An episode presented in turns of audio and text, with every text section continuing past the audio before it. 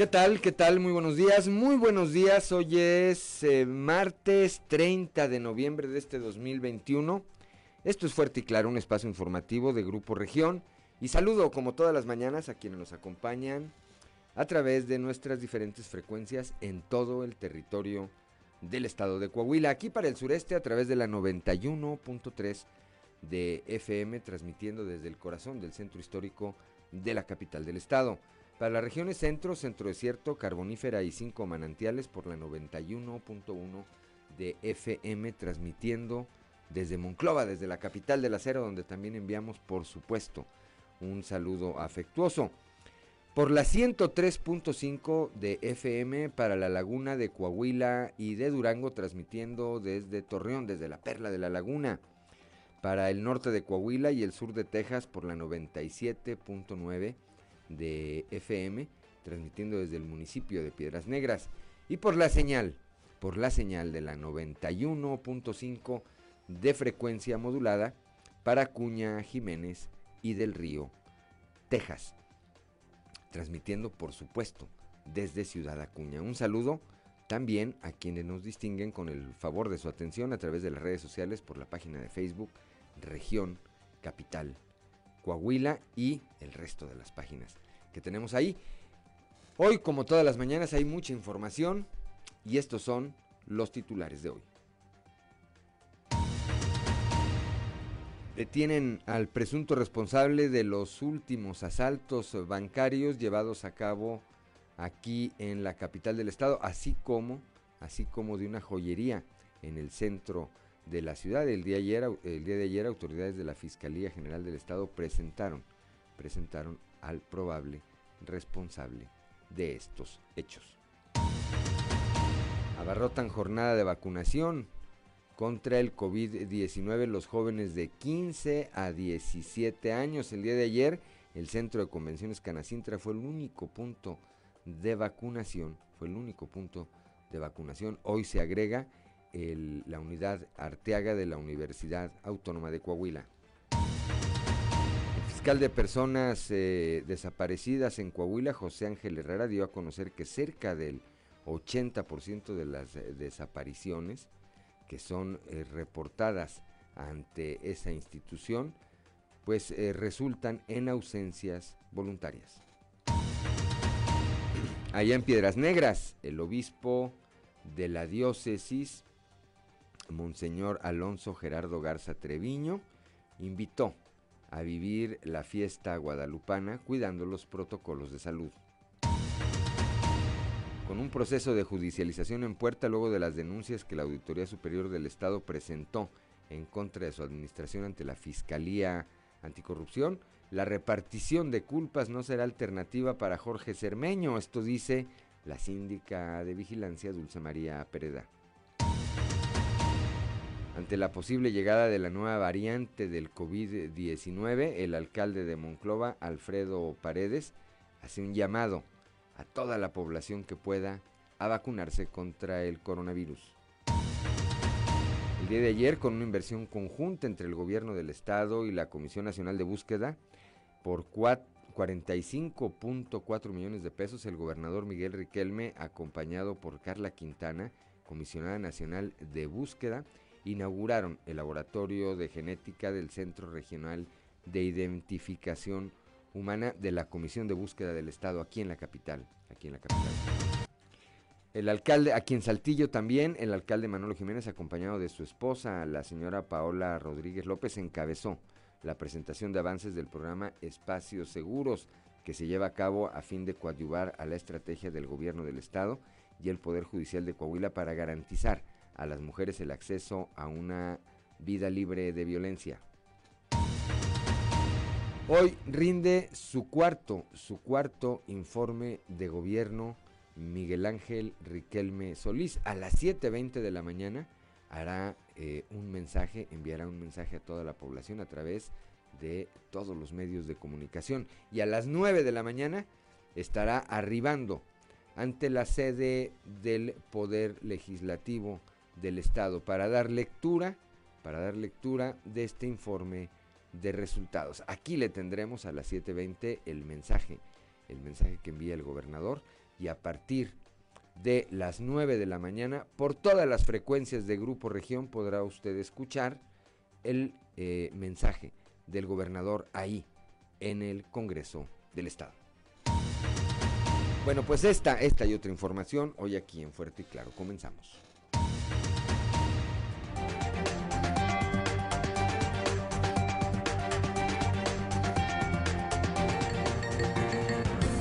Esto es Fuerte y Claro. Transmitiendo para todo Coahuila. Fuerte y Claro. Las noticias como son.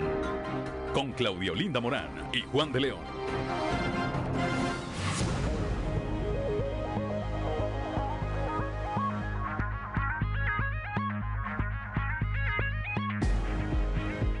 Son las 6 de la mañana, 6 de la mañana con 10 minutos. Claudio Linda Morán, muy buenos días. Muy buenos días, Juan. Muy buenos días a toda la audiencia que nos acompaña a esta hora de la mañana. Las temperaturas en Saltillo 8 grados, Monclova 13, Piedras Negras 8 grados, Torreón 13 grados, General Cepeda 8, Arteaga 9, Ciudad Acuña 9 grados, Musquis 10, San Juan de Sabinas 9, San Buenaventura 13, Cuatro Ciénegas 13 grados, también Parras de la Fuente 10 grados y Ramos Arispe 8 grados centígrados. Pero si quiere conocer a detalle cómo va a estar el pronóstico del tiempo. Para el día de hoy vamos con Angélica Acosta.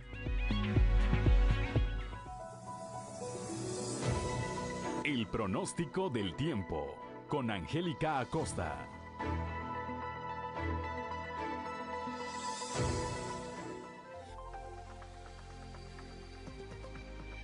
Hola, hola, ¿qué tal amigos? ¿Cómo están? Muy buenos días, ya es martes 30 de noviembre, último día del mes de noviembre, que sea un día maravilloso para ti. Ya estoy lista para darte los detalles del clima. Mi nombre es Angélica Costa y bueno, pues pon muchísima atención. Saltillo, máxima de 19 grados para este martes, mínima de 13. Durante el día vamos a tener un cielo parcialmente soleadito, va a estar rico, va a estar agradable y por la noche parcialmente nublado. 8% la posibilidad de precipitación ahí para Saltillo. Excelente vámonos hasta Monclova. Monclova 25 grados como máxima para el día de hoy, mínima de 14. Durante el día principalmente soleado, va a estar rico, va a estar agradable y por la noche parcialmente nublado. La posibilidad de precipitación 9% ahí para Monclova. Perfecto. Torreón, Coahuila, temperatura rica, cálida, 27 grados como máxima para el día de hoy, mínima de 15 durante el día principalmente nubladito. Sin embargo, se va a sentir agradable, ¿ok? Por la noche principalmente nublado y la posibilidad de chubasco es de 3%, muy bajo ahí para Torreón, excelente.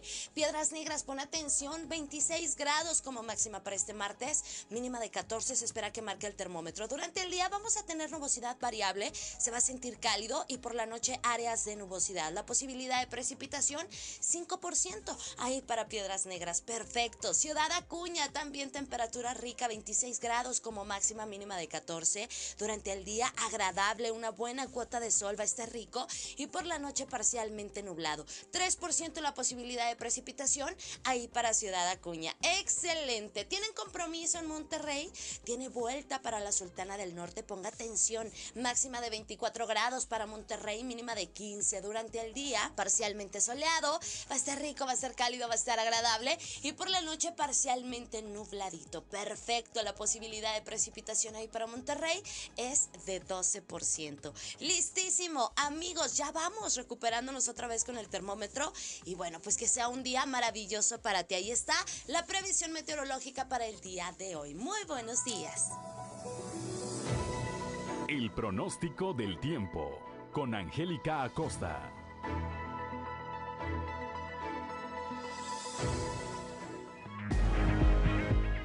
Son las 6 de la mañana, 6 de la mañana con 13 minutos, hora de ir con Ricardo Guzmán a las efemérides del día. One, two, three o'clock, four o'clock, rock. ¿Quiere conocer qué ocurrió un día como hoy? Estas son las efemérides con Ricardo Guzmán. Un día como hoy, pero de 1783, se llevó a cabo en París, Francia, el segundo vuelo en globo por parte del físico Jacques Charles y un compañero, quienes volaron 43 kilómetros durante dos horas a bordo de un inflable lleno de hidrógeno.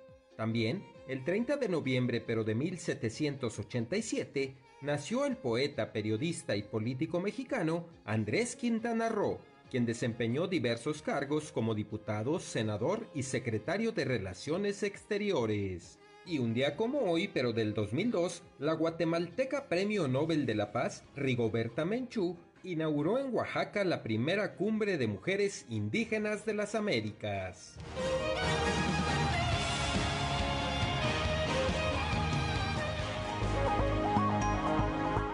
Son las 6 de la mañana, 6 de la mañana con eh, 14, con 14 minutos. Santoral del día de hoy, Claudio Linda Morán. Hoy celebran su santo quienes llevan por nombre Andrés, Sósimo, Maura y Blanca. Bien, pues a quienes tengan, a quienes lleven alguno de estos nombres o tengan algo que celebrar, muchas felicidades y háganlo con las precauciones, las previsiones necesarias. Son las 6 de la mañana con 15 minutos. Vamos ahora con Noé Santoyo, el mundo de los deportes. Resumen Estadio con Noé Santoyo.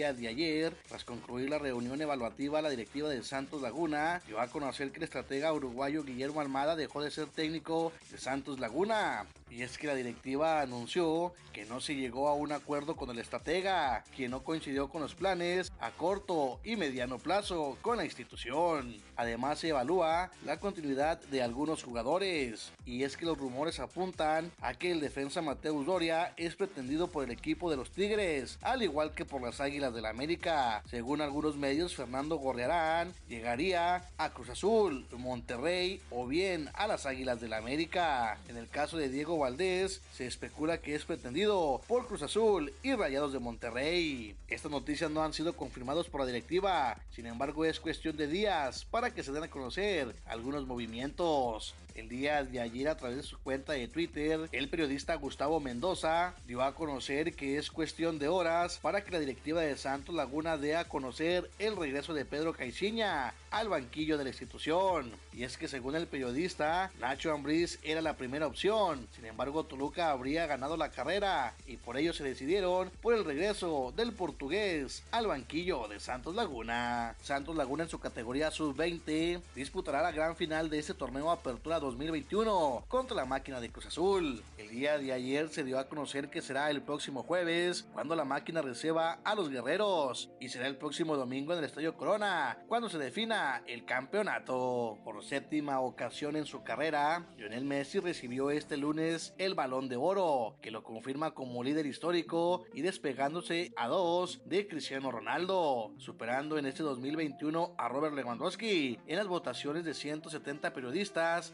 alrededor del planeta. Ganador de la Copa América con Argentina este verano, siendo su primer título a nivel de selección mayor, Messi fue reconocido, pese a una temporada a nivel de clubes en la que no ganó la Liga ni la Champions con el Barcelona, al que dejó en el verano para firmar por el Paris Saint Germain. La Pulga es el único jugador en la historia con 7 balones de oros logrados en los años 2009, 2010, 2011, 2012, 2015, 2019 y ahora en este 2021.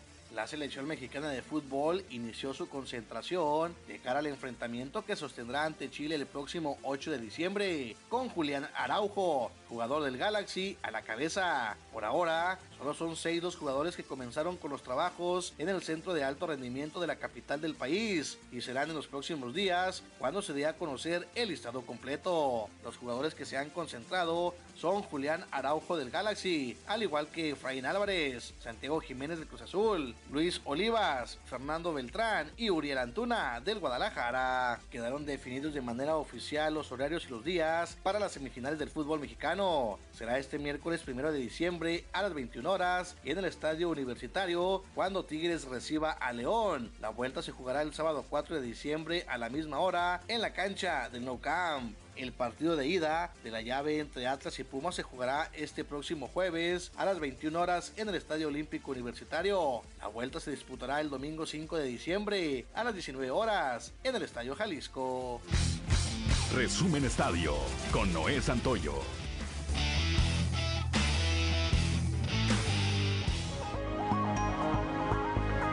Ya son las 6 de la mañana, 6 de la mañana con 19 minutos. Vamos rápidamente a la cotización peso dólar y luego al resumen de la información nacional. Hoy martes 30 de noviembre de 2021 el tipo de cambio promedio del dólar en México es de un dólar por 21 pesos con 57 centavos a la compra 21 con 25 a la venta 21 con 88.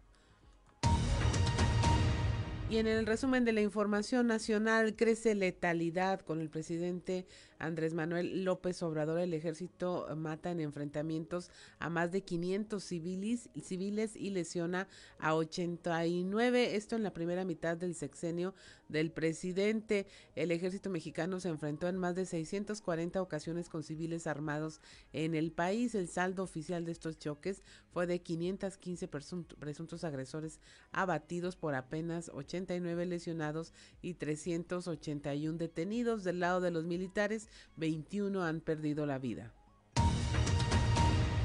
Juez da prisión preventiva a Julio Serna, ex jefe del gabinete de eh, Mancera, por enriquecimiento ilícito. Esto ocurrió en, en 2019. Serna fue inhabilitado por un periodo de 10 años para ejercer el servicio público junto con otros dos servidores más por incurrir en irregularidades como la venta y asignación ilegal de bodegas en la central de Abasto. Ahora un juez de control impuso prisión preventiva justificada a Julio Serna como medida cautelar por su probable participación en el delito de enriquecimiento ilícito, además de que también se ordenó congelar las cuentas de este ex servidor público. Finalmente, una balacera en Puerto Marqués, Acapulco, deja un muerto y un herido. Esto durante la tarde del lunes, cuando dos civiles armados bajaron de una embarcación y dispararon contra otros hombres. Los turistas y trabajadores que se encontraban en la zona corrieron a ocultarse. Los presuntos agresores llegaron por mar y tierra para después de dispararle a esta persona huir a bordo de una lancha. Y hasta aquí la información nacional. Gracias, gracias a Claudia Olinda Morán. Ya son las 6 de la mañana, 6 de la mañana con 21 minutos. Estamos en Fuerte y Claro.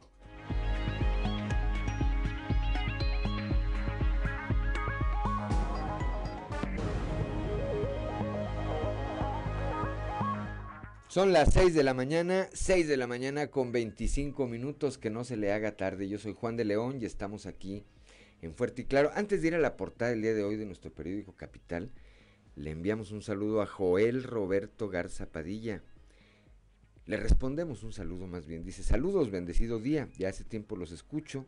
Dice, pero hasta hoy me animé a decirles presente desde Ciudad Frontera, Coahuila, la ciudad del Riel.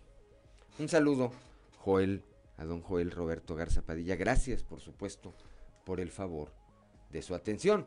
Y ahora sí, vamos a la portada, a la portada del día de hoy de nuestro periódico, eh, de nuestro periódico Capital, que en su nota principal destaca la detención el día de ayer del probable responsable de los últimos asaltos bancarios, así como el llevado a cabo en una joyería aquí en el centro de la capital del estado. Autoridades de la Fiscalía General del Estado dieron ayer a conocer esta, esta información. También rinde hoy Miguel Riquelme su cuarto informe de gobierno a las 7.20 de la mañana. Aquí podremos escuchar un extracto, eh, un mensaje de que envía a la población y a partir de las 9 de la mañana también por todas las frecuencias de Grupo Región el eh, informe que rinde ante el Congreso, ante el Congreso del Estado.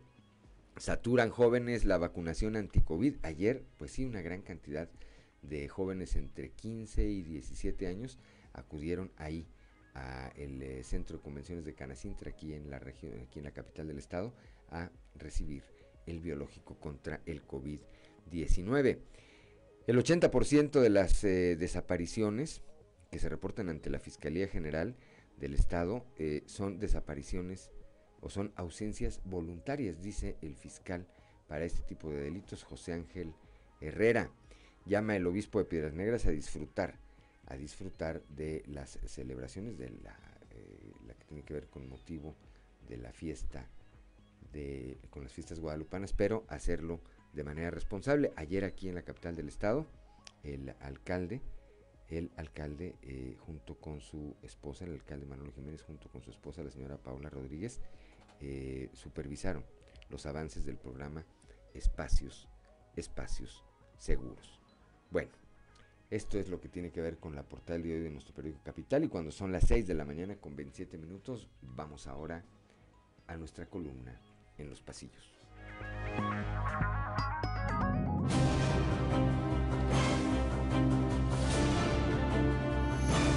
Y en el cartón de hoy, ojos que no ven que nos muestra el presidente de México Andrés Manuel López Obrador, que está caminando con la cabeza baja con una lupa buscando pistas mientras dice, es mentira que se incrementó la violencia en gobiernos de Morena. Y no voltea la vista hacia arriba de donde tenemos colgados varios cadáveres humanos con etiquetas que dicen Zacatecas, Michoacán, Sonora y Guerrero. Con un altísimo nivel de aprobación ciudadana, este miércoles llegará el gobernador Miguel Riquelme a rendir su cuarto informe de actividades ante el Congreso del Estado. Y sin ser adivinos, seguramente centrará gran parte de su intervención a rubros como seguridad pública, en lo que Coahuila destaca a nivel nacional, salud y la atención a la pandemia, además de reactivación económica, generación de nuevas inversiones, infraestructura y educación. Pero además, si bien es de reconocerse lo que se ha hecho en estas materias, más si se toma en cuenta el descomunal recorte que han tenido las finanzas estatales por parte del gobierno federal, que sigue y seguirá priorizando sus proyectos y quedándole a deber a los coahuilenses en presupuesto. Sobre seguridad, por cierto, en apenas unas horas el fiscal general del estado, Gerardo Márquez Guevara, dio buenas noticias en la capital del estado al lograr la detención de un solitario ladrón que comenzaba a dar dolores de cabeza en la capital del estado. Como era de preverse, se le quiso complicar ayer la vacunación contra el COVID-19 al delegado Reyes Flores. Hoy, con la incorporación de otro punto de vacunación, el de la UADC de Arteaga de Salvador Hernández Vélez, se avisora menos complejo.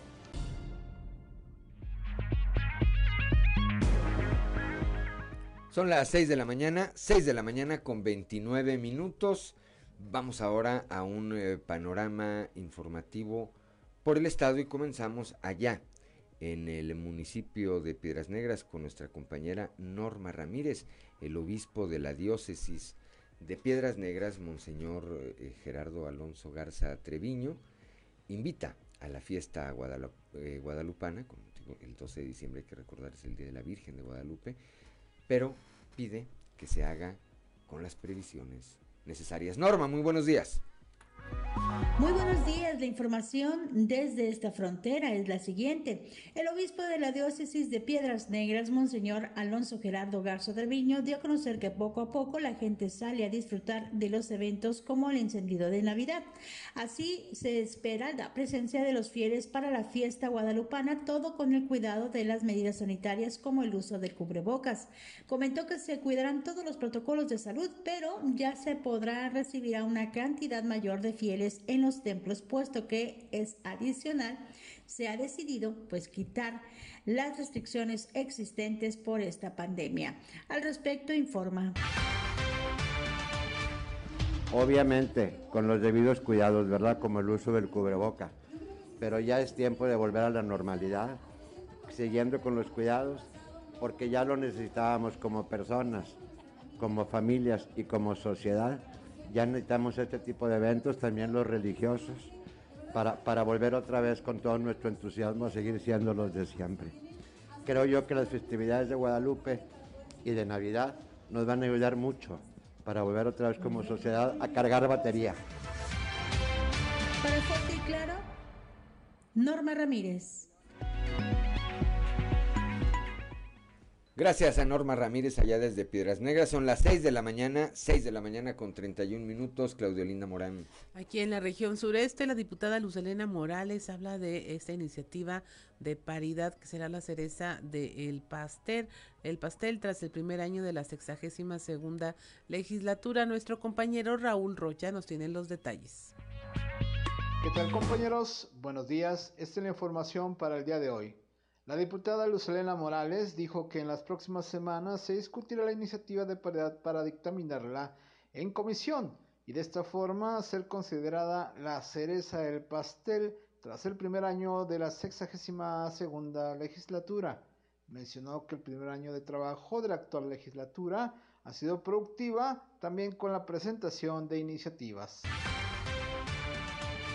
Viene la cereza del pastel eh, en, las próximas semanas donde estaremos discutiendo la iniciativa de paridad. Eh, estamos eh, ya próximas a, dictaminarla en comisión para poderla pasar a pleno.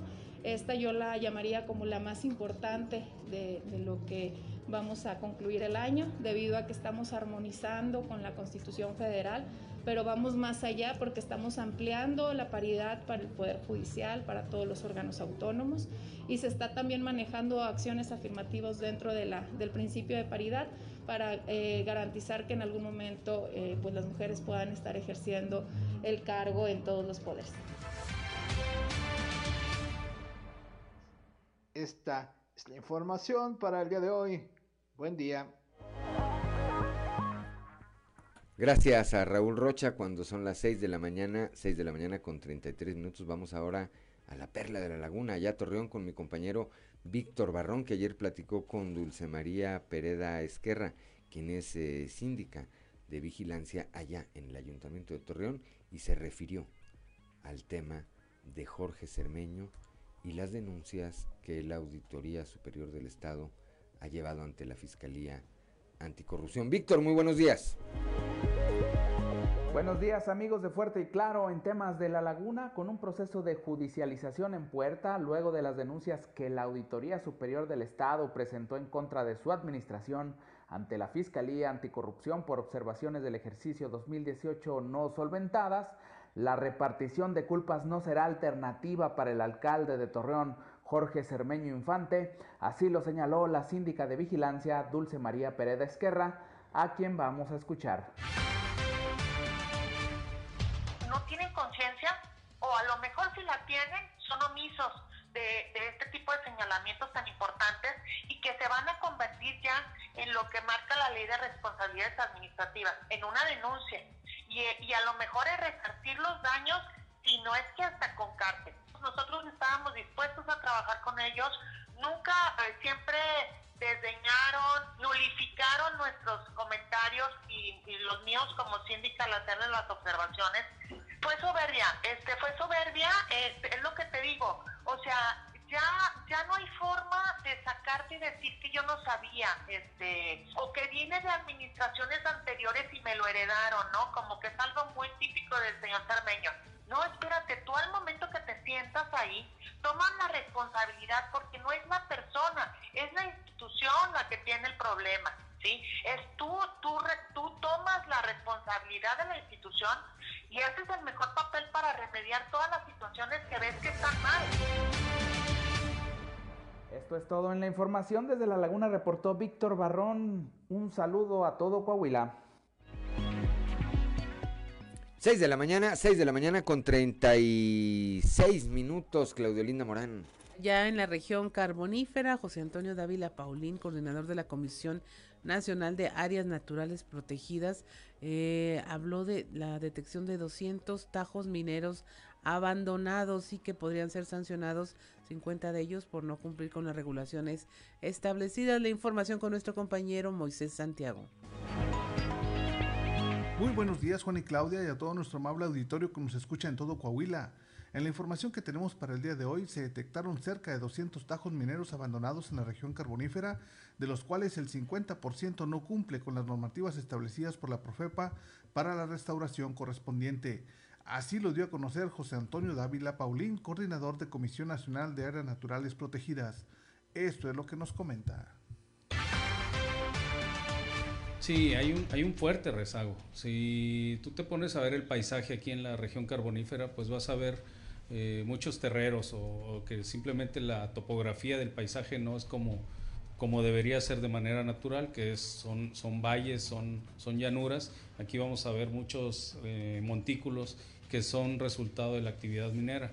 Eso que estamos viendo, si, si no es una mina activa, si no es un tajo abierto activo, pues debe ser eliminado o debe ser eh, en, las, en, las, labores de abandono de las minas está considerada la restauración de los alrededor de 200 tajos que hay en la región. Eh, fácilmente, ¿qué te puedo decir? El, el 50% requiere eh, actividades de restauración, cuales van, a, van a, ser supervisados por la autoridad, que es la Procuraduría de Protección al Ambiente, la PROFEP. Esta es la información que tenemos para todos ustedes desde la región carbonífera para Grupo Región Informa, su amigo y servidor Moisés Santiago. Que tengan un excelente día.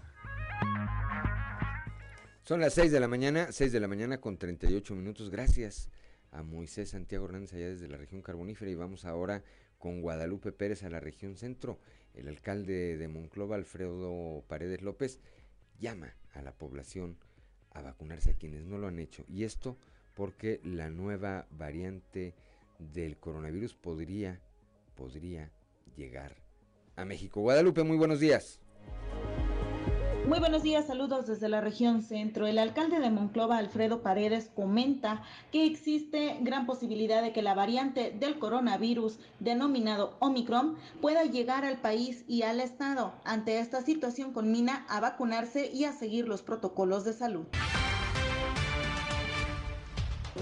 Mantiene y nos tiene a la, a la expectativa. Eh, tenemos que empezar nosotros a, a, tomar medidas, estar muy al pendiente. Como lo comenta, se detectaron dos casos en Canadá, es lo que vi en las noticias. Está avanzando muy rápido y bueno, pues ya sabemos qué es lo que tenemos que hacer. Si empezamos a ver que hay un aumento aquí, este, vamos a empezar a tomar algunas acciones. Como quiera, vamos a, comentar y decirle al ciudadano que si tiene, que se, que si tiene algunas reuniones, pues lo haga eh, con las medidas preventivas, sin tantas aglomeraciones. En el caso, por ejemplo, del informe va a ser virtual. Eh, queremos seguir eh, convocando a los ciudadanos a cuidarnos porque no sabemos cómo vengan. Saludos desde la región centro para Grupo Región Informa, Guadalupe Pérez.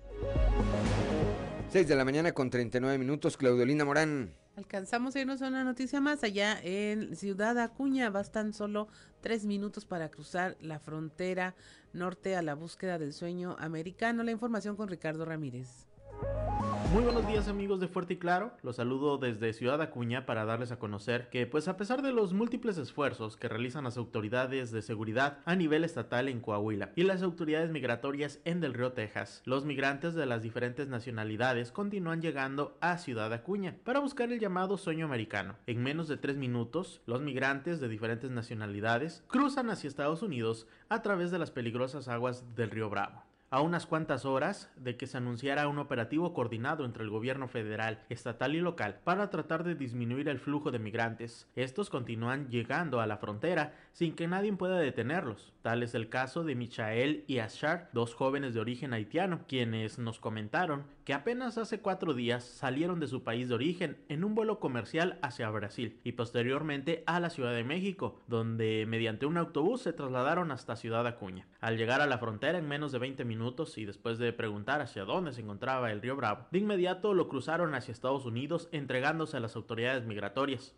Al igual que ellos, cientos de migrantes haitianos continúan cruzando hacia Estados Unidos. Para ello, pues utilizan los lugares más bajos de este afluente. Aunque se han establecido diferentes operativos de seguridad en ambos lados de la frontera, los migrantes siguen arribando y eludiendo a las fuerzas de seguridad para buscar establecerse en suelo norteamericano. Así se demostró este fin de semana cuando poco más de 150 migrantes de origen haitiano cruzaron en al menos 7 puntos diferentes de esta frontera. Informó para Fuerte y Claro Ricardo Ramírez.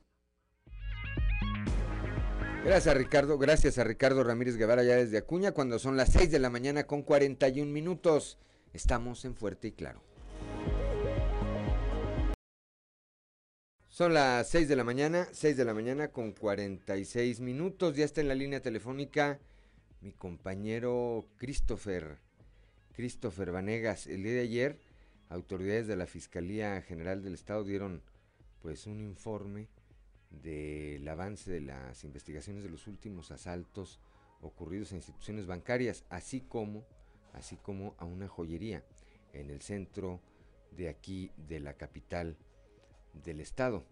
Ahí se, eh, pues se pudo apreciar la detención del probable responsable. Cristo Vanegas, muy buenos días tal, Juan? Compañeros, muy buenos días. Los saludo con mucho gusto, así este, como a todos nuestros. Y como bien comentas, el día de ayer, eh, pues, la Fiscalía General del Estado presentó los avances en las investigaciones y ante esto, pues presentaron al probable responsable de al menos uno de los últimos atracos que se ha presentado aquí en la región en sureste del estado, aquí en el municipio de Saltillo, y este es un hombre identificado como Eric Alonso. Esta, esta persona se le atribuye el robo de eh, el pasado 26 de noviembre en una sucursal bancaria eh, de Santander, localizada sobre el Boulevard Venustiano Carranza. Al respecto, pues platicamos con Everardo Lazo Chapa, quien es el eh, delegado de la Fiscalía en la defensa de este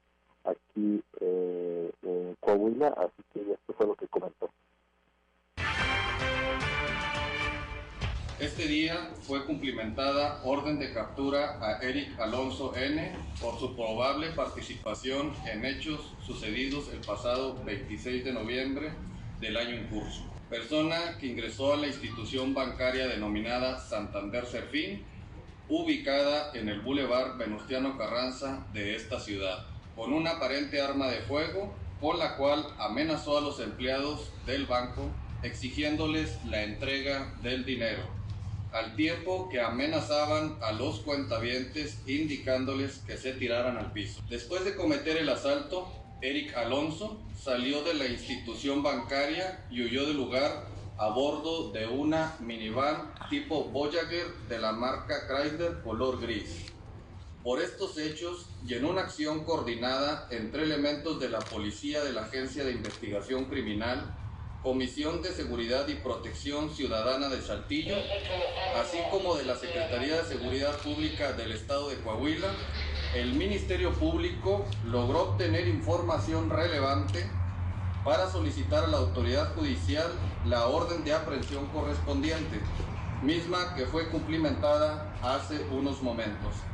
Cabe agregar que esta persona aparece como probable responsable de diversas carpetas de investigación entre las cuales podemos mencionar dos robos a institución bancaria. Son las 6 de la mañana, 6 de la mañana con, 40, con 49 minutos. Bueno, pues rápidamente resultados a estos dos, a estos tres asaltos, dos a instituciones bancarias y uno más a una joyería, repito, eh, ubicada en el centro de la capital del estado. Gracias por tu reporte, Cristo Vanegas, muy buenos días. Ya no lo tenemos en la línea, ya no lo tenemos en la línea a Cristo Vanegas, son las 6 de la mañana, 6 de la mañana con 49 minutos. Vamos a ir ahorita con Leslie Delgado. El día de ayer, bueno, pues se llevó a cabo esta jornada de vacunación para jóvenes de 15 a 17 años aquí en la capital del estado. Se presentó eh, pues una gran, una gran afluencia, una gran afluencia, Claudia, como se esperaba. Solamente hubo un punto de vacunación, como ya lo detallaba ayer eh, Leslie Delgado, que fue en el centro de convenciones de Canacintra. El día de hoy, y ahorita no lo confirmará Leslie Delgado, se agrega, se agrega una sede más a esta jornada de inoculación contra el COVID-19. Son ya las 6 de la mañana, 6 de la mañana con 50 minutos y ya tenemos en la línea telefónica a Leslie Delgado, Claudio Linda Morán. Pues sí, Leslie, muy buenos días. Ayer estuviste en este centro de eh, convenciones Canacintra, donde, bueno, que fue el único habilitado el día de ayer para la vacunación. Cuéntanos cómo te fue. Hola, ¿qué tal? Muy buen día, Clau, el Los saludo con gusto a nuestros escuchas y quien nos sigue a través de redes sociales.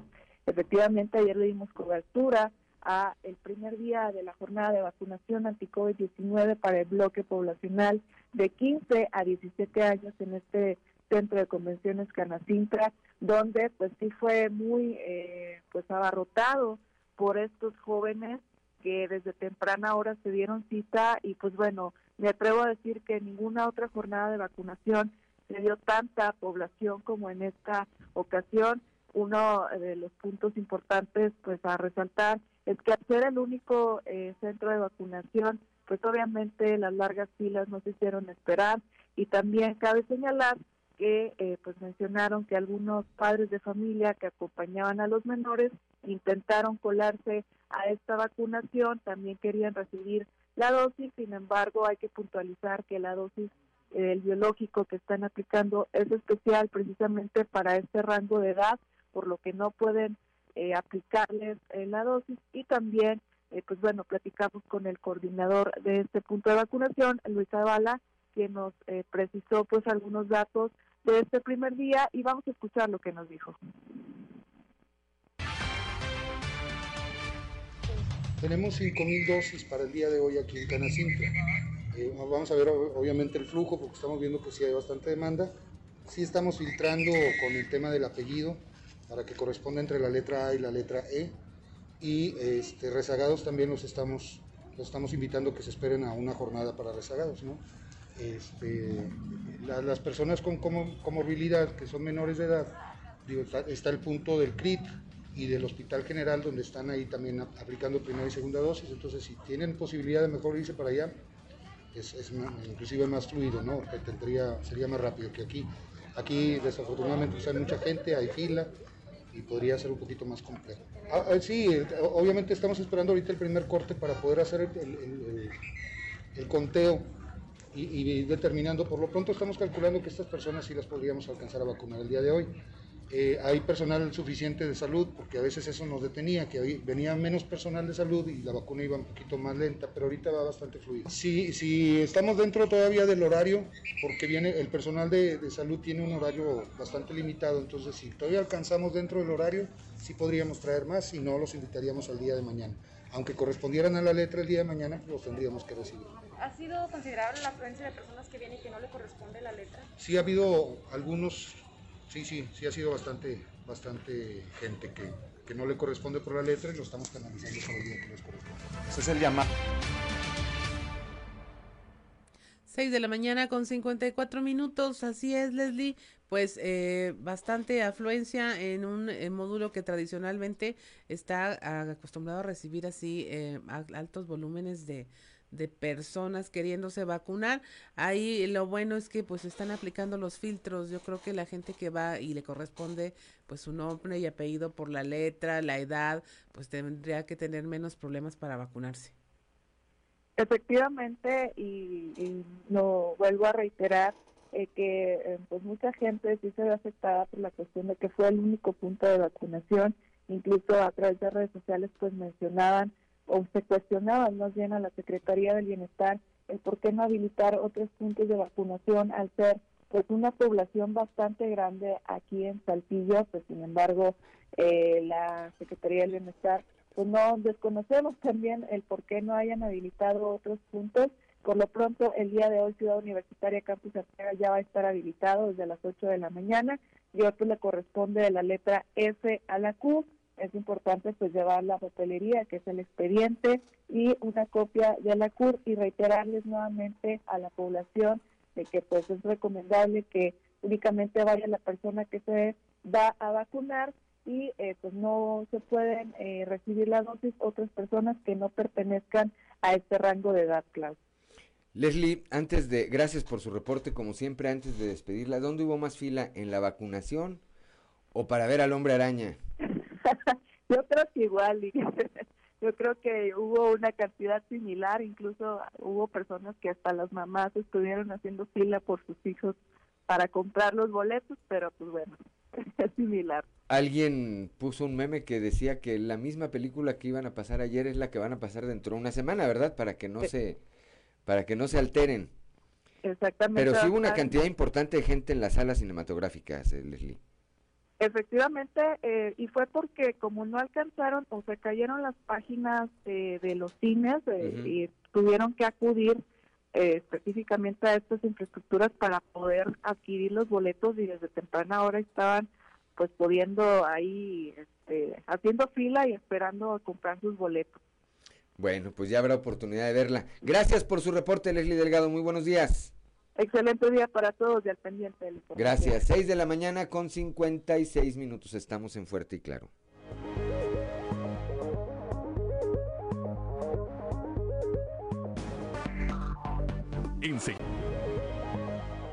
Son las 7 de la mañana, 7 de la mañana con un minuto. Saludamos rápidamente a quienes nos acompañan en todo el territorio del estado a través de las diferentes señales de Grupo Región, allá en Acuña por la 91.5 para Acuña, Jiménez y del Río Texas. Para el norte de Coahuila y el sur de Texas también por la 97.9, transmitiendo desde Piedras Negras. para las regiones centro, centro desierto, carbonífera y cinco manantiales por la 91.1 de FM, transmitiendo desde Monclova, desde la capital del acero. Para la laguna de Coahuila y de Durango, por la 103.5 de frecuencia modulada, transmitiendo desde Torreón, desde la Perla de la Laguna, y aquí para el sureste de Coahuila a través de la señal de la 91.3 de FM, como lo habíamos eh, comentado, ya está en la línea telefónica esta mañana y le, aprecie, le apreciamos mucho esta comunicación a el ingeniero Jorge Dávila Flores, actualmente presidente del Centro de Estudios Económicos del Comercio Servitur, ex diputado federal, ex presidente de la Concanaco, y ex muchísimas otras cosas, muchos cargos que ha tenido el ingeniero Jorge Dávila. Le apreciamos, eh, ingeniero, le saludamos Claudia Olinda Morán y Juan de León esta mañana. De entrada, pues yo, eh, además de saludarle de nueva cuenta, le diría, eh, hoy rinde su cuarto informe de gobierno el ingeniero Miguel Riquelme, ¿cuál es, eh, de acuerdo a su visión, el estado al que llega a este cuarto año de su administración el gobernador? Muy buenos días. Muy buenos días, Juan. Muy buenos días, Claudia. buenos días a todo el auditorio. Sé que llegan a todo el estado de, Coahuila y les agradezco eh, la oportunidad de platicar con ustedes y sobre todo con el auditorio. Así es, en estos eh, primeros cuatro años del gobierno del Estado, del ingeniero Miguel Ángel Riquelme, podemos ver algunos aspectos eh, importantes de logros que se han tenido.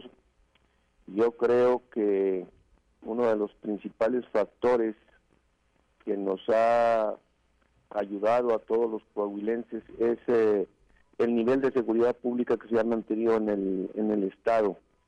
Eso ha permitido un crecimiento en la actividad económica, ha permitido la libertad a los ciudadanos de seguirse trasladando, de tener eh, tranquilidad en sus familias y de tener eh, tranquilidad en sus eh, actividades.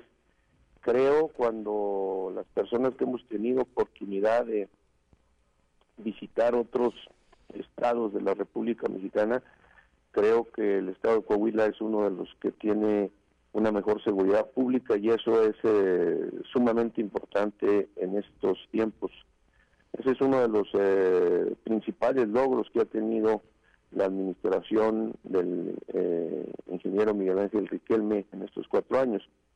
Eso genera otros eh, factores. Eh, también vimos hace poco que en el tema de formalidad laboral, es decir, Coahuila ocupa el primer lugar en el, en el país en el tema de formalidad laboral. Eso es importante porque los trabajadores tienen acceso a salud, tienen acceso a vivienda, tienen acceso a educación y provoca también un círculo virtuoso en la generación de empleos.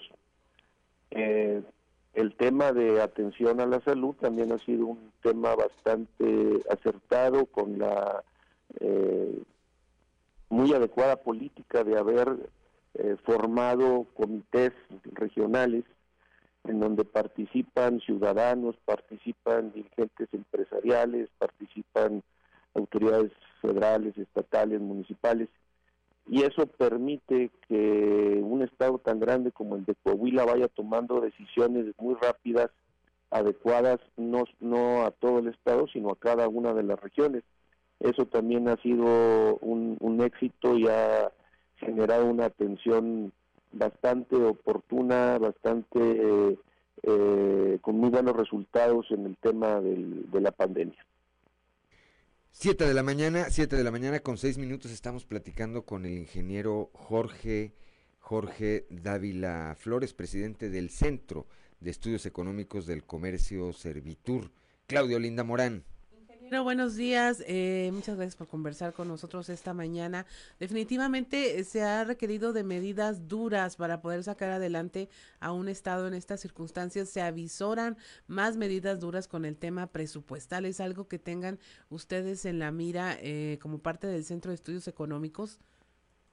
Así es, Claudia. Muy buenos días.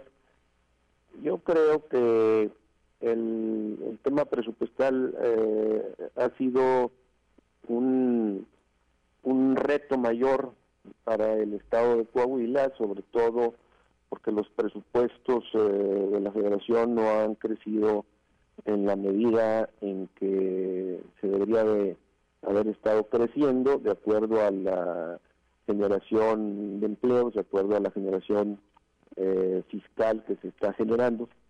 Y esto eh, requiere de medidas nuevas, de medidas que permitan continuar con el crecimiento del Estado y que permitan tener crecimiento en la infraestructura que requiere el Estado pues para seguir generando más y mejores empleos.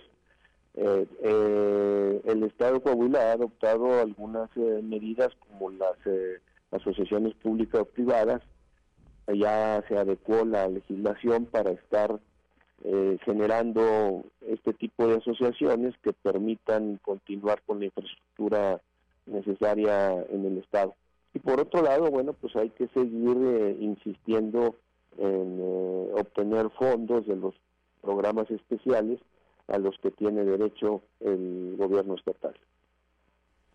Así es, ingeniero. Y bueno, la perspectiva es de eh, un cierre de sexenio de dos años de trabajo todavía muy tenaz. Uno de los temas que más se ha comentado, porque definitivamente lo que es la seguridad vende, es precisamente este rubro. Eh, el tener una seguridad en el estado pues atrae inversiones, atrae turismo, eh, mantiene al comercio tranquilo respecto a la actividad.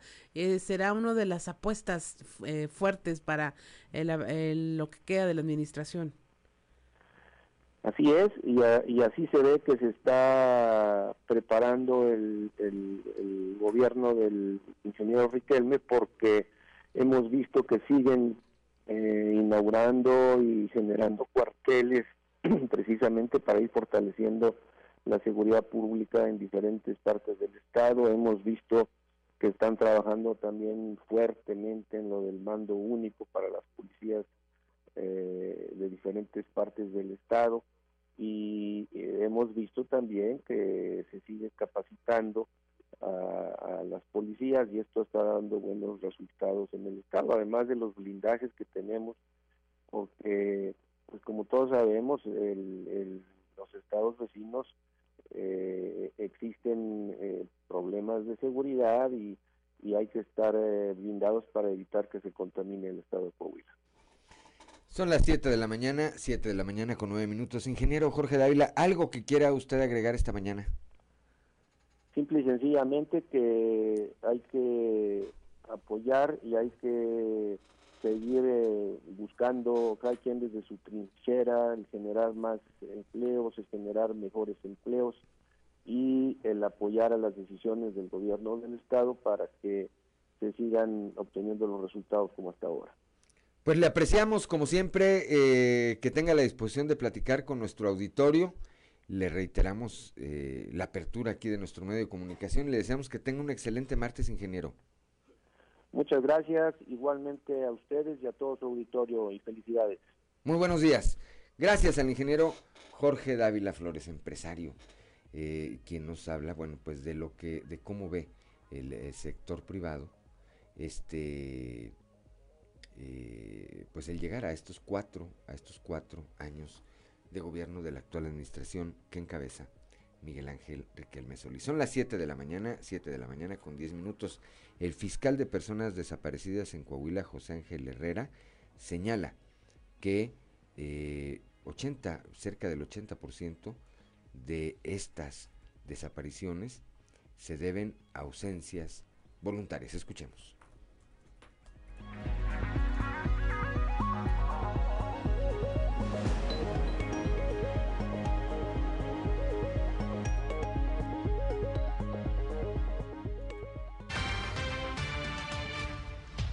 Un tema de ausencias voluntarias, es un tema que va relacionado con problemas familiares, con problemas matrimoniales, con problemas laborales, pero un tema de desaparición como tal, como un delito, no lo encontramos todo, arraigado en, en Coahuila. ¿Cuánto le cuesta al gobierno a ustedes? No este tenemos nosotros ese cálculo, pero nosotros lo que sí tenemos es la obligación de hacer una búsqueda inmediata y mover el aparato el policíaco que se requiere para la localización de las personas. Pero muchas veces andan en la fiesta, ¿no? En la fiesta se quedaron con... Ayer ayer una nota precisamente de una niña que se, que se fue a una fiesta, se le hizo tarde y se fue a su casa, a la casa de una amiga, se le acabó la, pila del celular y no avisó. Entonces eso obliga al Estado que como quiera, independientemente de todo, se busque a la, a la, a la, ¿Son, muchos Casos, son muchos casos, son reiterados. Y yo creo que en estos tiempos van a ser también muy reiterados. ¿Qué son más, mujeres o Mujeres. El caso de menores de edad, mujeres. Sí. Yo creo que en el 85%, 90%. Son las 7 de la mañana, 7 de la mañana con 12 minutos. Claudia Olinda Morán. Tras concluir los trabajos de exhumación masiva en panteones de la región Laguna y Sureste, en donde se han recuperado más de 700 restos de personas y se ha logrado identificar a siete, la titular del Centro Regional de Identificación Humana, Yesca Garza, dio a conocer que durante el 2022 continuarán con los trabajos de exhumación ahora en los panteones de la región centro y norte del estado.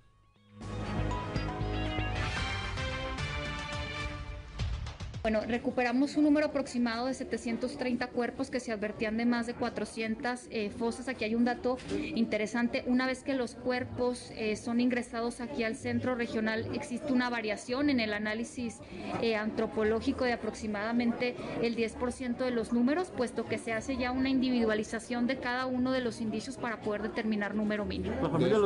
Estamos conciliando la estrategia de trabajo con las familias. Ya se hizo, digamos, la, el primer saque de propuestas donde estaremos impactando tanto los panteones nuevamente de la laguna, porque falta San Pedro, eh, eh, Madero, falta también Parras. Estamos eh, próximos a hacer prospecciones de la región carbonífera y de la región centro, que son áreas de nuestro interés en la fosa común. Además que estamos en plática con las familias para poder intervenir en por lo menos dos predios de donde se advierte fosa de inhumación clandestina para ahora el 2022. 7 de la mañana, 7 de la mañana con 14 minutos. Eh, el día de ayer, lunes, el Poder Judicial presentó el programa Justicia Itinerante para Mujeres. Escuchemos lo que señala al respecto el magistrado presidente Miguel Meriayup.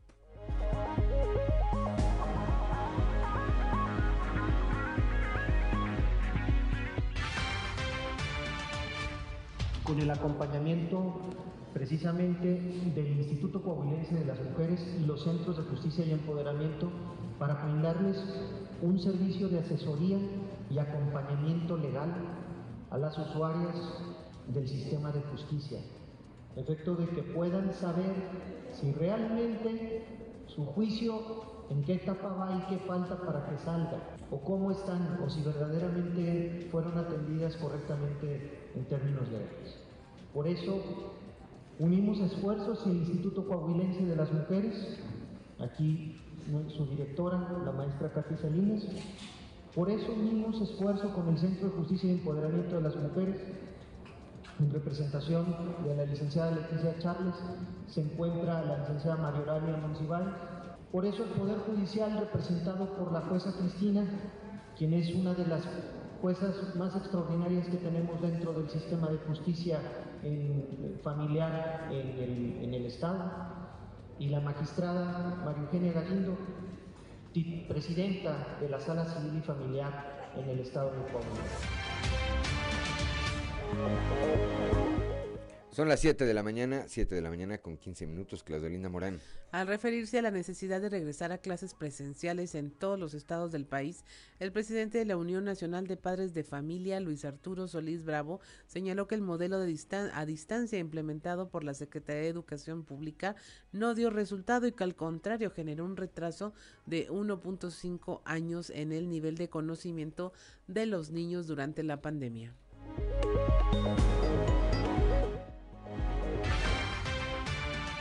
Retorno a clases se ha dado en la mayoría de los estados, tanto en escuelas públicas como privadas, y todos aquellos donde no se haya dado, como en el caso particular de Hidalgo, pues lo que buscamos como padres de familia es que después de 20 meses que no se haya regresado a clases presenciales, pues que la autoridad finque su papel, finque su responsabilidad y que haya un retorno, porque lo voy a volver a repetir. El proceso pedagógico en el cual está establecido en la Ley General de Educación, y esto me refiero a la forma de otorgar las clases el modelo pedagógico no está desarrollado para clases a distancia. El modelo pedagógico está desarrollado para clases presenciales, o sea, el maestro frente al, al alumno en una aula. Y como el modelo así está hecho, y como ha sido demostrado que desafortunadamente el modelo a distancia aplicado por el gobierno no dio los resultados porque traemos un retraso de 1.5 años, o sea, me refiero que el nivel de conocimiento de los niños tuvo un retraso de 1.5 años por el modelo aplicado. Entonces yo creo que es necesario que regresemos a clases presenciales, sin olvidar y sin dejar de tomar en cuenta todos los protocolos de sanidad que están establecidos ya por la Secretaría de Educación dentro de estas herramientas que ya fueron dadas a conocer por la Secretaría de Educación y por la Secretaría de Salud al principio del ciclo escolar 21-22. Son las 7 de la mañana, 7 de la mañana con 17 minutos. En unos minutos más, a partir de las 7 de la mañana con 20 minutos, escucharemos a través de todas las señales de Grupo Región el mensaje que envía el gobernador del estado a la población, que nos envía a los coahuilenses con motivo de su cuarto informe de actividades. Escuchemos lo que dice al respecto sobre estos cuatro años del gobierno de Miguel Riquelme, el diputado federal Jaime Bueno Certuche.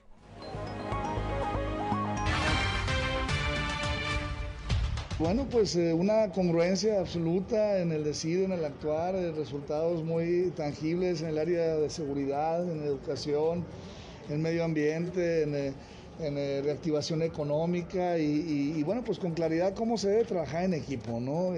pues pidiendo ahora sí que, el apoyo de toda la ciudadanía acá en Coahuila y haciendo ver lo que ha faltado por parte de la federación, ¿no? Sin, eh, reclamos, pero sí eh, con un eh, realismo tal que, esperemos que, de una u otra manera pues sea, sea escuchado.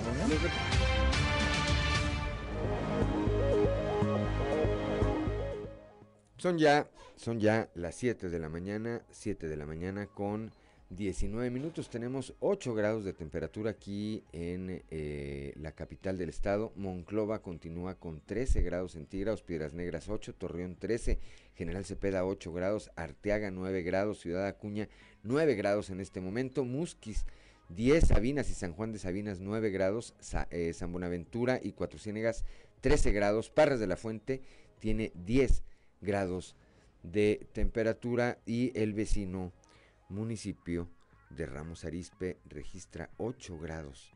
8 grados. La recomendación de las autoridades, pues obviamente es a salir abrigado, a no exponer a los menores ni a los adultos mayores a la población considerada, considerada vulnerable en estas épocas. En cuanto me dé la instrucción, ya, bueno, pues vamos entonces a escuchar el mensaje del gobernador Miguel Riquelme con motivo de su cuarto informe de actividades. Amigas y amigos coahuilenses, en los últimos años hemos enfrentado dos retos importantes. Manejar finanzas sanas y con disciplina financiera frente a la disminución de más de 17 mil millones de pesos en recursos federales, así como apoyar a la población que se vio afectada en su salud y economía a causa de la pandemia. En este mensaje te comparto cómo superamos estos desafíos y alcanzamos otros objetivos. Nunca antes se había invertido tanto en Coahuila. Este año se confirmaron más de 4.600 millones de dólares en inversiones productivas. Hemos recuperado todos los empleos perdidos en la pandemia y en octubre pasado, por primera vez en Coahuila, superamos los 800 mil empleos formales. En estos cuatro años se han consolidado más de 8 mil millones de dólares de inversión para todas las regiones del Estado. Para este gobierno es muy importante el apoyo a las pequeñas empresas. Desde el inicio de la pandemia se han autorizado créditos por más de 1.500 millones de pesos a fin de apoyar su reapertura, operación y evitar su cierre. El campo no se queda atrás. Ocupamos los primeros lugares en la producción de melón, leche de cabra, nuez, granado, leche de vaca y en la exportación de carne a Estados Unidos. La ocupación hotelera tuvo un incremento muy significativo. Pasó de un promedio anual del 27% a casi el 40%, 8 puntos por encima de la media nacional. Esto es gracias al turismo de negocios, religioso y de aventura, así como la belleza de nuestros pueblos mágicos. Gracias a la coordinación con el Ejército, la Guardia Nacional y estados vecinos, además de los municipios, Nuestra estrategia de seguridad nos mantiene como uno de los estados más seguros de México. Concluimos la instalación de uno de los sistemas de videointeligencia más avanzados del país y creamos la Universidad en Ciencias de la Seguridad para formar cientos de nuevos policías bien preparados para protegerte. Hemos renovado el armamento y sumamos ya más de 330 nuevos vehículos entregados a los cuerpos de seguridad todo nuestro reconocimiento a la Policía Estatal, al Ejército Mexicano y la Guardia Nacional. Con su trabajo y apoyo tenemos un Coahuila más seguro y más fuerte. La Organización Panamericana de la Salud ha reconocido a Coahuila por su estrategia integral del manejo de la pandemia y la conducta ejemplar de sus ciudadanos. El número de personas vacunadas es ahora superior al promedio nacional, pero en salud no todo es COVID. Hemos puesto especial énfasis en proteger la salud de la mujer. Se puso en marcha y en operación el Hospital Oncológico de Saltillo. Seguimos ampliando el uso de técnicas innovadoras y certificación de hospitales que nos han permitido por primera vez hacer trasplantes renales en el Estado. El 90% de, los menores de 5 años cuenta con su esquema completo de vacunación general. Somos el tercer lugar nacional con menor mortalidad infantil y también en atención con calidad de la hipertensión y la diabetes. Se entregan más de 365 mil paquetes alimentarios cada mes y en estos cuatro años hemos realizado 40 mil ampliaciones y mejoras de vivienda, obras de agua potable, drenaje y electrificación para beneficiar a más de 57 mil personas. Además, se han entregado materiales de construcción a más de 150 mil familias, así como 11 mil escrituras.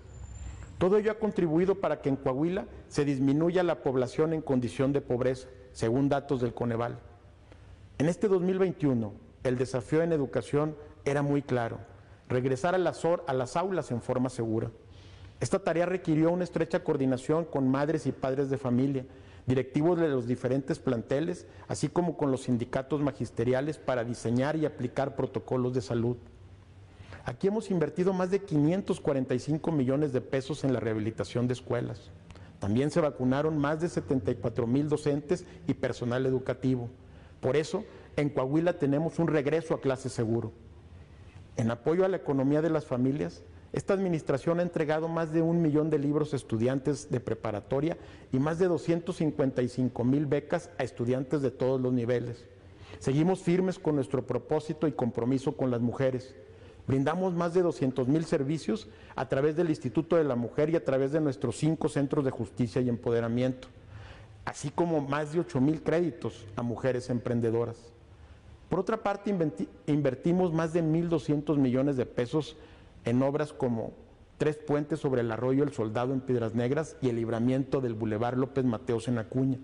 Infraestructura carretera en la región carbonífera como el libramiento sur poniente Don Alfredo Arteaga Lira en Rosita y pavimentación de calles en Juárez, Progreso y Musquis. El programa de pavimentación en toda la región desierto y la rehabilitación del libramiento Carlos Salinas en frontera. En la laguna, la construcción del Parque Ecológico, Recreativo y Cultural en el Puerto Noas, la rehabilitación del Boulevard Los Olivos en Matamoros y la remodelación de la Plaza de Armas en San Pedro. En la región sureste, la modernización del acceso al Parque Industrial Santa María en Ramos Arispe, e iniciamos la construcción del camino de General Cepeda Hacienda de los Viñedos en Parras y en conjunto con el Ayuntamiento de Saltillo, la línea verde. La parte más sensible de este gobierno procura impulsar una sociedad más incluyente y solidaria. A través del DIF estatal, continuamos los programas de corazón a corazoncito y sonrisa fuerte. Sobre ruedas nos movemos juntos, UNEDIF y atención a adultos mayores en abandono. Todas estas acciones son posibles gracias a un manejo responsable de los recursos. Asimismo, este año, la Secretaría de Finanzas no tiene observaciones pendientes de la Auditoría Superior de la Federación. Coahuila se crece ante la adversidad. Para mí es un orgullo ser gobernador de un pueblo que se levanta este y muestra que sus sueños son más grandes que sus desafíos. Hay motivos para mantener encendida la esperanza y continuar alcanzando Continuamos los programas de, trata este informe de que Coahuila es y seguirá siendo fuerte. Gracias Coahuila y atención a adultos mayores sin abandono. Trate este informe de que Coahuila es y seguirá siendo fuerte. Gracias coahuilenses. Son las 7 de la mañana con 26 minutos. Estamos en Fuerte y Claro. Regresamos.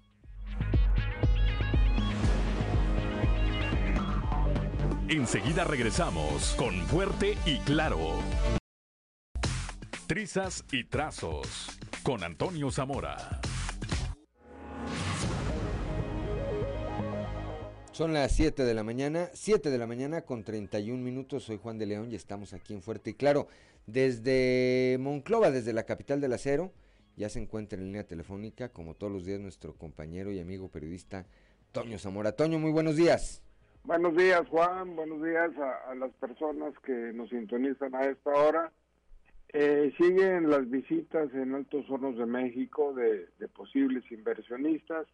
Ya lo hicieron los españoles eh, la gente, los trabajadores les llaman turistas a, este, a estos visitantes. Hoy deben de llegar otro grupo de, empresarios, de inversionistas, pues que vengan a, inyectarle dinero a la empresa de Alonso Ancira Elizondo. Y de acuerdo a la información que tenemos, Juan, pues ayer de, de nueva cuenta hasta los jefes de departamento se pusieron a barrer, eh, trapear, pintar el área o las áreas por donde van a pasar esos visitantes, es decir, como dijo aquel, bárrele y trapéale por, por, donde pase la suegra, y, y, eso precisamente es lo que va a suceder en Altos Hornos de México.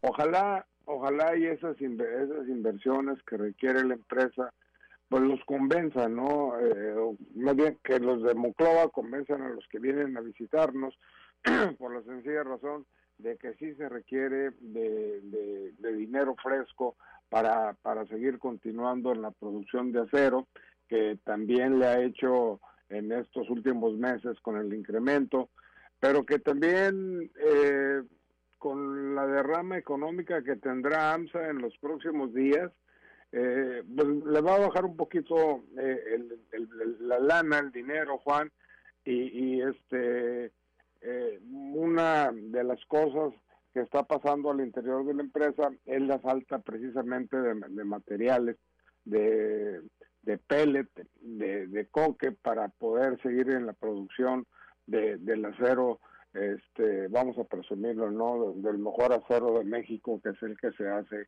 acá en Coahuila.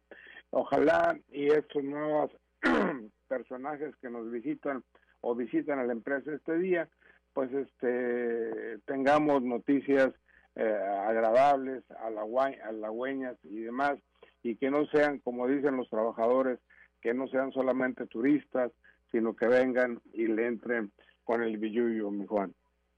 Claro, en contraparte, Toño, habría que eh, reconocer que eh, la empresa está pagando, o entiendo que ya empezaron incluso los pagos, ¿no? De correspondencia a los aguinaldos y ahorros.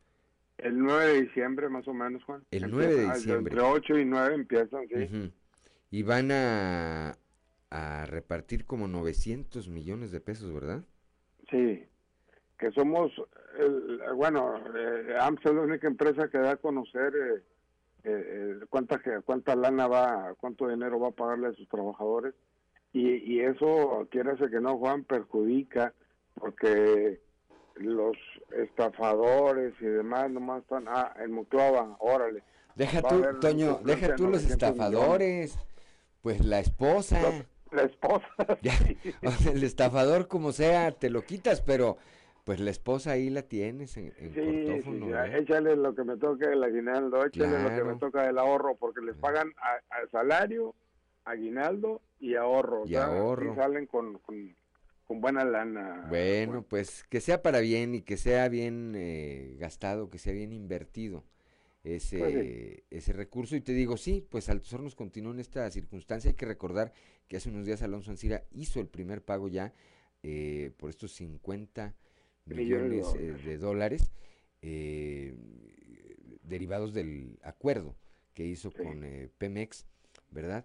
Y la situación económica ahí está para todos, para todos, pero creo que sí es importante reconocer que por otro lado está cumpliendo con las obligaciones contractuales que tiene con quienes todos los días, todos los días se levantan y hacen el mejor de sus esfuerzos por sacar adelante a esta empresa y por sacar adelante al Estado, Toño. Así es, así es, Juan. Y, y pues bueno, fíjate que las mexicanadas, bueno, mañana te platico una de las mexicanadas que hacen al interior de la empresa cuando alguno de los compañeros ahí de, labores eh, cumple años, ¿eh? Ahí hacen su fiestecita también. Mañana platicamos de eso. Gracias, Toño, como siempre. Hasta luego. Un abrazo. 7 de la mañana, 7 de la mañana con 36 minutos, Claudio Linda Morán. Y es momento de irnos a Enclave de Fa con Israel Navarro.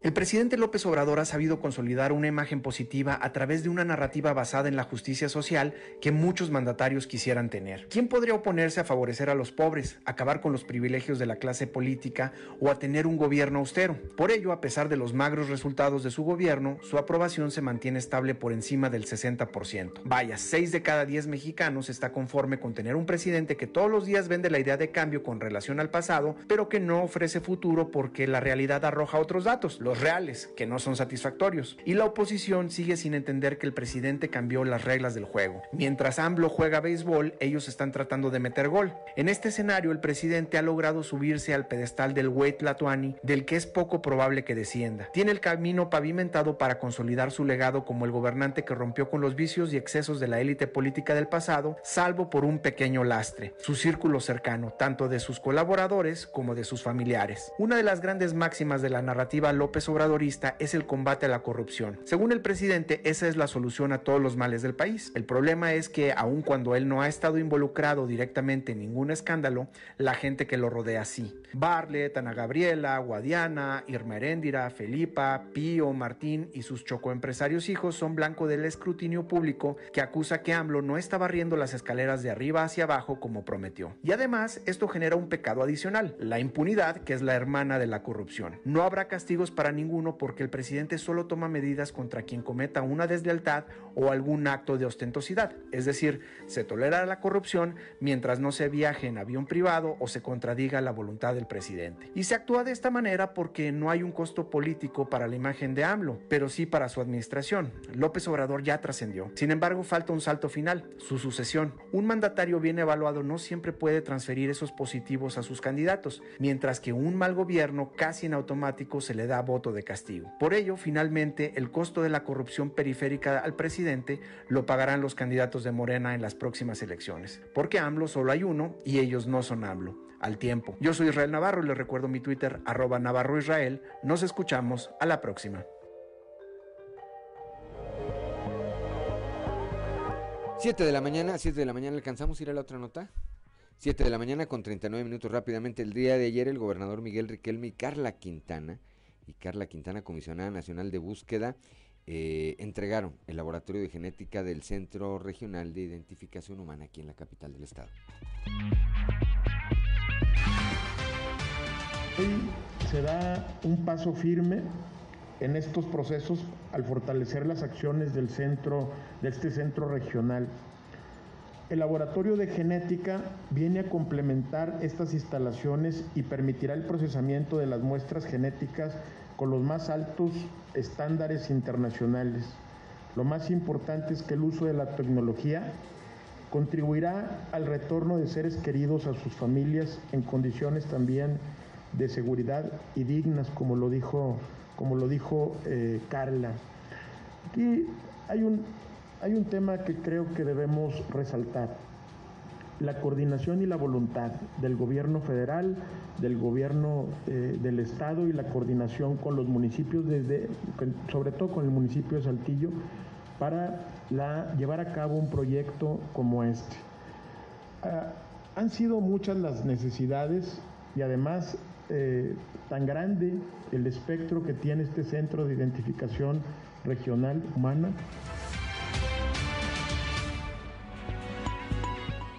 Ya son las 7 de la mañana, 7 de la mañana con 40 minutos. Estamos aquí en Fuerte y Claro.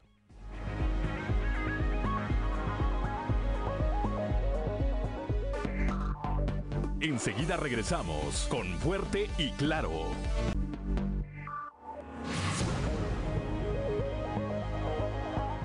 Son las 7 de la mañana, 7 de la mañana con 45 minutos. Eh, comentarles que comentarles que eh, ¿Está en la línea telefónica? Osiris García. Osiris García, antes de, de ir con Osiris, Osiris, un minuto. El día de ayer fue detenido Alonso García, de 29 años, y quien presuntamente asesinó a su esposa de tres puñaladas allá en eh, San Carlos, en el municipio de Jiménez, Coahuila y cerquita de Acuña. Fue detenido en Piedras Negras cuando pretendía esconderse en una zona cercana al río Bravo y en posesión de varias dosis de droga. Por lo pronto, el agente del Ministerio Público eh, elabora, elabora, integra, para ser más preso, eh, la averiguación sobre la muerte de Jacqueline Alonso Castillo, también de 29 años, y quien habría sido victimada por su pareja. 7 de la mañana con 46 minutos. Ahora sí, Osiris García, muy buenos días. Buenos días, vos, ¿cómo están todos por allá? Estamos, aquí estamos dándole con mucho frío, pero aquí estamos dándole. Escuchando el informe del gobernador. ¿Qué te pareció? ¿Cuál es tu análisis, Osiris García? No, bien, o sea, lo, lo que se tiene que ponderar vos y que, y que se tiene que decir, porque luego a veces la gente se le olvida, ¿no? O sea, la seguridad, la atracción de empleos. Eh, hay una paz y eh, cordialidad política en los sectores, en todos los sectores. La sociedad tiene una percepción este, bastante significativa, está muy alta en las percepciones de confianza y buen gobierno, este gobierno de Miguel Riquelme. Pues la verdad es que eh, recordar ese tipo de cosas, o lo que está haciendo en el DIS, por ejemplo, también, los tan trascendentes para la sociedad, el manejo de la pandemia, o, eh, me parece que ahí están los números de Miguel, o sea, al final de cuentas la gente no es tonta y está haciendo su propia evaluación. 150, 150 Osiris, 150 proyectos de inversión en estos cuatro años. Sí. Empresas que significan eh, nuevos empleos, que, que significan, por supuesto, desarrollo y la posibilidad, y la posibilidad cuando nosotros eh, escuchamos de la generación de eh, grandes empresas, oye, tres mil, cuatro mil empleos, claro que son buenos, pero cuando también anuncian una ampliación de 100 nuevos empleos, oye, son 100 familias que tienen la posibilidad de salir adelante, Osiris. Sí, no, totalmente. Es, imposible no verlo. Y sobre todo ese tipo de acciones en momentos en los que los recortes federales han sido, si no duros, lo que le sigue, es importantísimo para poder mantener la estabilidad, porque si empiezas a tener, no tienes atracción de empleos y la, la, la forma de contener la seguridad, eh, de la inseguridad, pues se vuelve más más complicada, ¿no? Definitivamente también es, todo es todo un plan de acción, no nada más eh, crecer en cuerpos policíacos o la inversión que acaban de hacer, por ejemplo, en Acuña, en la, en la creación de un batallón militar, pues no nada más tener más policías, sino también ofrecerle a la gente la posibilidad de tener un ingreso con el que pueda alimentar a su familia y que no tengan que verse forzados a ser tentados por estas, organizaciones criminales que a fin de cuentas o, o que se vuelvan nada más así como pequeños ladrones con fin de, satisfacer las necesidades de su familia, ¿verdad? Así es, este creo que llega con eh, números bastante positivos, ya lo señalabas tú, en términos de aprobación ciudadana, eh, derivado de aspectos, yo los centraría en esos, seguridad. Creo que la gente ponderamos cada día más la seguridad que tenemos, sobre todo cuando volteamos hacia nuestros estados vecinos y lamentablemente vemos, vemos lo que ocurre lo que ocurre ahí. El manejo de la pandemia, coincido contigo, este, eh, la, la, salud que es tan importante, esta generación, esta creación de los eh, subcomités regionales, porque son eh, cuatro o cinco regiones diferentes, con diferentes índices de población, con diferentes circunstancias, ¿verdad? Y que ha funcionado, veíamos antier en Piedras Negras, eh, al gobernador precisamente junto con Claudio Bresi, con el alcalde y con el eh, obispo de la diócesis, poniendo el pino navideño. Y en cambio en la carbonífera, a unos kilómetros apenas, dijeron, vamos a restringir las, los festejos de Navidad porque pues, las cifras son otras, ¿verdad? Sí, sí, eh, sectorizar también el Estado precisamente por esas necesidades que tiene cada, cada Estado.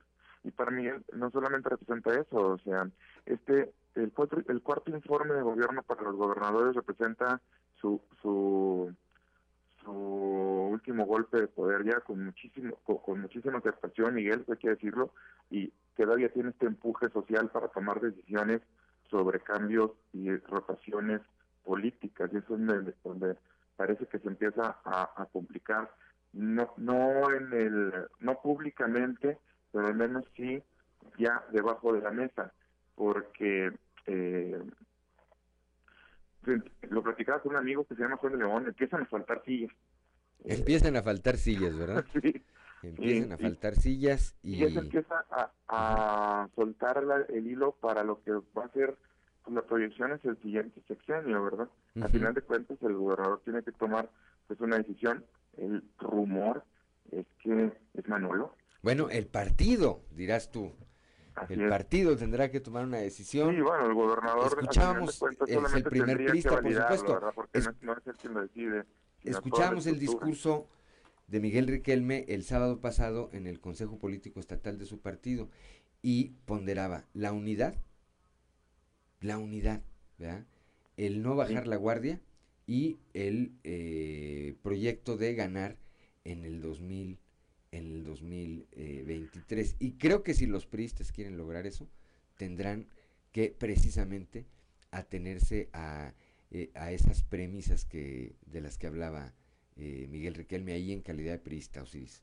No, pues claro, imagínate dentro del partido, pero pues hay muchísimos intereses, no nada más, no es nada más uno, sino muchos otros actores que saben que esa puede ser su última oportunidad para llegar a la gobernatura y bueno, este, hay gente que ni siquiera está obteniendo ahorita un ingreso, gente histórica dentro del partido que, que, que antes este, estaban ahí jugando y que ahorita pues no tienen nada. Vero es un señuelo que, que nadie que nadie tomó, que nadie agarra. Este, a pesar de que le echa muchas ganas y anda por todos lados, pues nadie, nadie, este, no, no representa socialmente, no tiene una estructura, una base sólida para, para representar una verdadera fuerza política que, que, vali- que se valide frente a la sociedad. No, es muy capaz, eh, tiene muchas virtudes, ¿verdad? Pero no la representa en realidad en lo general. Pero todavía falta ver, creo que ahora, ahora vamos a empezar a ver dónde se acomodan figuras eh, muy importantes como, como Oscar Pimentel, como Andrés Garza, como Diego Rodríguez, por ejemplo, eh, eh, como el mismísimo eh, Carlos Roble, o sea, gente que es muy importante dentro del primer círculo político de Manolo, que va a tener que buscar este, una cabida, y ahí es donde creo que vamos a empezar a leer eh, dónde los va a estar eh, acomodando políticamente, estructuralmente, este, este, esta figura estratégica que acomoda a las, a las demás figuras políticas en los lugares donde más pueden rendir o son convenientes para el siguiente proyecto, ¿verdad?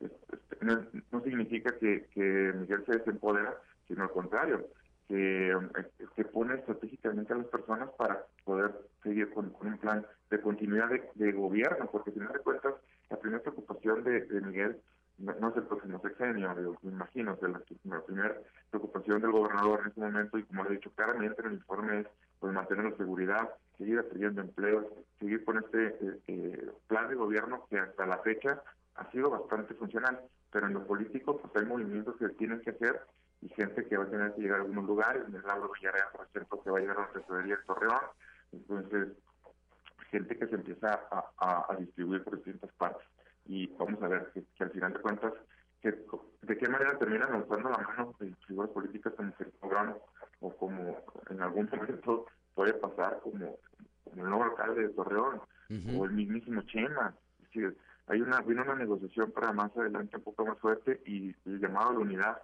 en, en, en este evento partidista que hubo hace apenas unos días que hacía también el gobernador Pedro en su faceta de, de líder de- del PRI estatal, pues creo que, y como lo apuntas tú, es bastante importante para los meses eh, que siguen, ¿no? Ahora, tu pronóstico, y con esto cerraríamos, Osiris, los cambios antes de que termine el año o empezando el año. Yo, yo creo que para que todo transite en paz, este, debería ser justo a inicios del año. Históricamente se ha hecho así, a partir del, del, del primero de enero, estas, estas nuevas posiciones.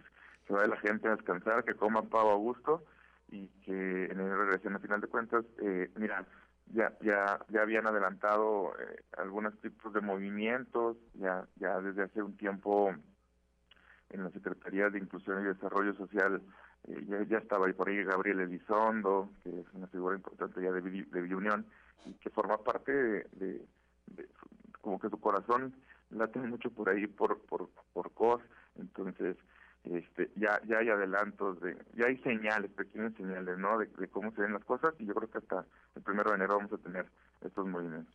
Pues a sacar las printaform a sacar las printaform que se van a ocupar a partir del próximo mes de enero como como bien apunta Osiris pues faltan sillas así es faltan sillas. Platicamos de eso si quieres el próximo viernes con guitarra en mano aquí en los estudios de Grupo Región Osiris Segurísimo.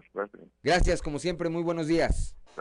Siete de la mañana con 56 minutos. Ya nos fuimos, ya nos fuimos. Gracias, gracias por acompañarnos aquí en Fuerte y Claro, un espacio informativo de Grupo Región, bajo la dirección general de David Aguillón Rosales. Yo soy Juan de León y le deseo que tenga usted el mejor, el mejor de los días.